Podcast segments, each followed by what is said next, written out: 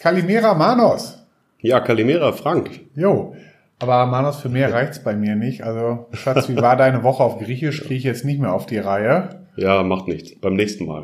Genau. Und mit dir wollte ich mich ja jetzt auch mal über Basketball unterhalten, weil wir im Ja. Basketball bei der EM ja Deutschland gegen Griechenland äh, gespielt haben. Jetzt muss ich mich nicht immer nur noch mit Hans über Fußball unterhalten. ist ja irgendwo ein anderes Thema. Stimmt, war aber knapp, ne? Hatte ich gehört. Ja, ja, ja. Aber immerhin ja. gewonnen habt ihr. Gewonnen haben wir, genau, richtig. Aber äh, wenn, bevor wir jetzt hier die ganzen äh, Zuhörer verwirren, schwenken wir doch mal lieber, weil so viele Basketball-Nerds haben wir, glaube ich, gar nicht in unserer Zuhörerschaft. Ja. Lieferkettengesetz. Wollte Ja. ich mit dir mal gerne ansprechen. Und äh, auch unter zwei maßgeblichen Gesichtspunkten. Einmal Lieferkettengesetz für Mittelständler. Mhm. Und weil die Burschen ja so pragmatisch veranlagt sind, sage ich Lieferkettengesetz für Mittelständler konkret. Mhm. Ja, Ja, weil richtig. ich denke mal, das, das ist da ganz einfach wichtig, dass, dass die Leute ja ganz einfach was Handfestes an die Hand bekommen, dass wir uns darauf einfach heute mal so ein bisschen fokussieren. Ne? Und damit nehme ich dich als kernigen Griechen nämlich unseren Rudi Carell des Einkaufs hier an der Stelle und dann kriegen wir das hin. Fangen wir mal vorne an. Manos, man könnte die Frage stellen jetzt am Anfang, warum denn jetzt für Mittelständler? Weil äh, äh, Lieferkettengesetz ja für Unternehmen mit 1000 Mitarbeitern oder mehr liegt doch erst zum 1.1.24 an. Deswegen sollte sich jetzt einer damit auseinandersetzen, der erst am 1.1.24 oder vielleicht noch später erst in Frage kommt. Ja, grundsätzlich sind Mittelständler ja in der Pflicht auch mitunter, weil sie vom Kunden getrieben werden. Ja, man merkt es ja Mhm. und hört es ja jetzt immer auch wieder in Projekten, also ich zumindest, dass man da gegebenenfalls auch über die Lieferkette dann am langen Ende betroffen ist. Hm? Und äh, der ein oder andere wird ja den ein oder anderen Fragebogen auch schon mal bekommen haben oder Lieferantenabfrage, wo dann diese Thematik dann auch schon abgefragt wird. Ne? Okay, gut. Also weil einfach deren Kunden sagen, hier, bitte, erfüll Genau. mir das und am besten sagst du einfach, ich erfülle das Lieferkettengesetz, dann ist alles grün für mich. Ja, genau. Okay, Richtig. ja klar. Nur das, das ist, ist natürlich schon ein ganz klarer Treiber, ne? dass man das von der Seite jetzt anpacken kann. So und wenn jetzt so so einer sagt, ja, okay, mache ich. Was würdest du dem empfehlen? Wirklich so in so Schritten eins, zwei, drei, ja? Was würdest du dem empfehlen? Wie sollte er vorgehen? Ja, zum einen erstmal sollte ich natürlich gucken, dass die Mannschaft geschult ist. Ja, also hier Mhm. steht ein Thema Trainings, ähm, ja, die, die Leute für das Thema sensibilisieren, dass die ganz einfach up to date sind. Mhm. Schritt Ja, weil- eins. Also genau. ganz wichtig, ja, vor allem anderen, genau. Genau, weil ich, ich stimme ich dir absolut zu, weil ich habe festgestellt, wenn du die Leute fragst, äh, was ist Nachhaltigkeit im Einkauf, dann sagen die, ah nee, Herr Sundermann, gar kein Thema, wir benutzen jetzt wieder Porzellantassen, wir haben keine Pappbecher mehr. Ja? das ist so der Klassiker oder einer der Klassiker, genau. Es versucht, jeder macht da irgendwie was, das fällt Ja. mir auch immer auf, ne? Und dann sind das Themen nachher, die, da weiß man so gar nicht, wie, wie, wie ist das klassifiziert, ne? Besonders wenn es jetzt aufs Gesetz zugeht, Okay, bin genau. ich da richtig unterwegs. Genau, es hat damit erstmal gar nichts zu tun. Also Ja, es ist eine gute. Sache, keine Frage, aber Ja. hat mit Lieferkettengesetz null zu tun. Genau. So, was wäre denn Schritt zwei, wenn ich jetzt die Leute alle auch auf den gleichen Stand gebracht habe? Ja, Stichwort Porzellan, sagte Mhm. schon, ne? Ist das sinnvoll oder nicht? Vor dem Hintergrund, dass man sich da vorbereiten sollte. Erstmal eine Wesentlichkeitsanalyse auf Warengruppenebene durchführen. Das heißt, Ganz wichtig. Ja, erstmal gucken, welche Nachhaltigkeitsrisiken, die da gefordert sind, in der Mhm. Einhaltung, sind in meiner jeweiligen Warengruppe untergebracht hm? und äh, das angehen von der Seite.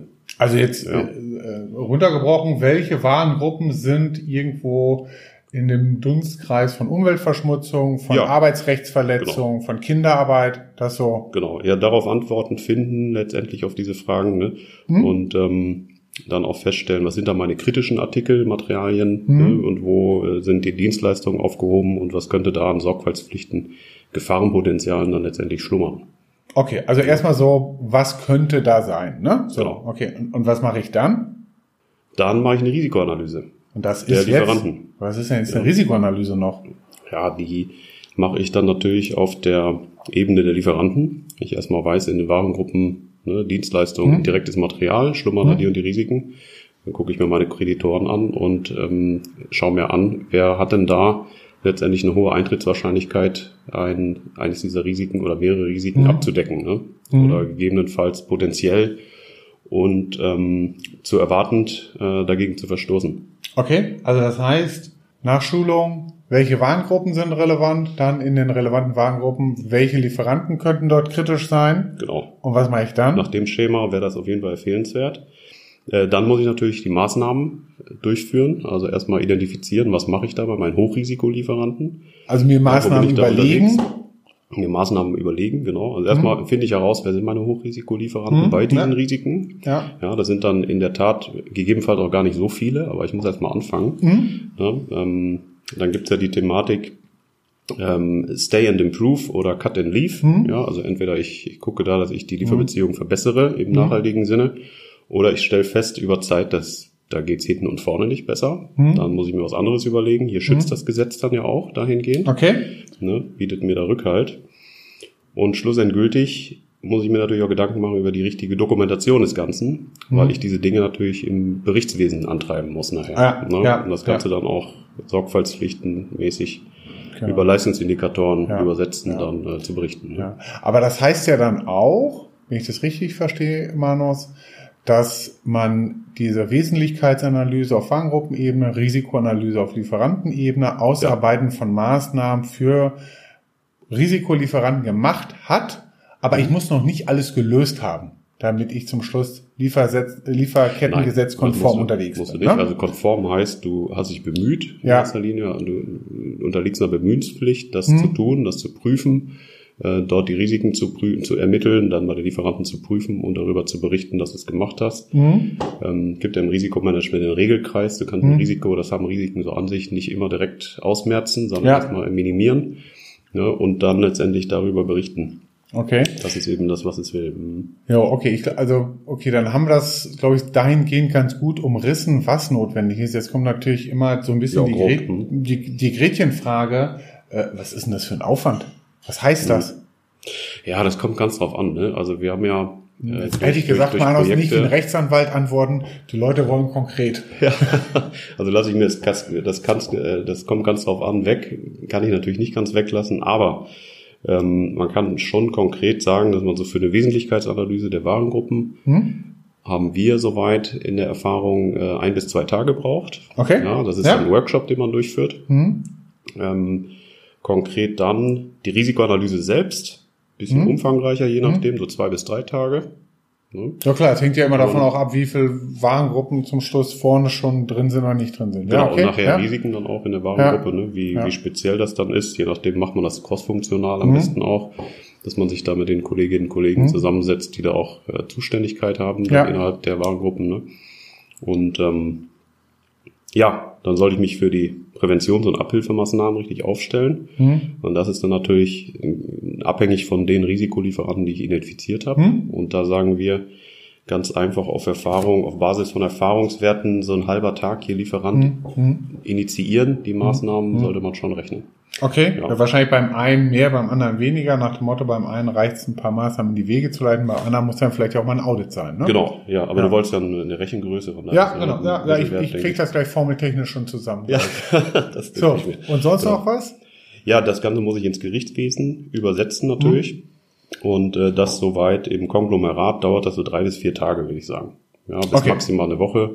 Ich muss natürlich erstmal verstehen, was sind meine Leistungsindikatoren, die ich schon habe. Welche brauche ich noch? GRI lässt grüßen, ja, Mhm. Global Reporting Initiative.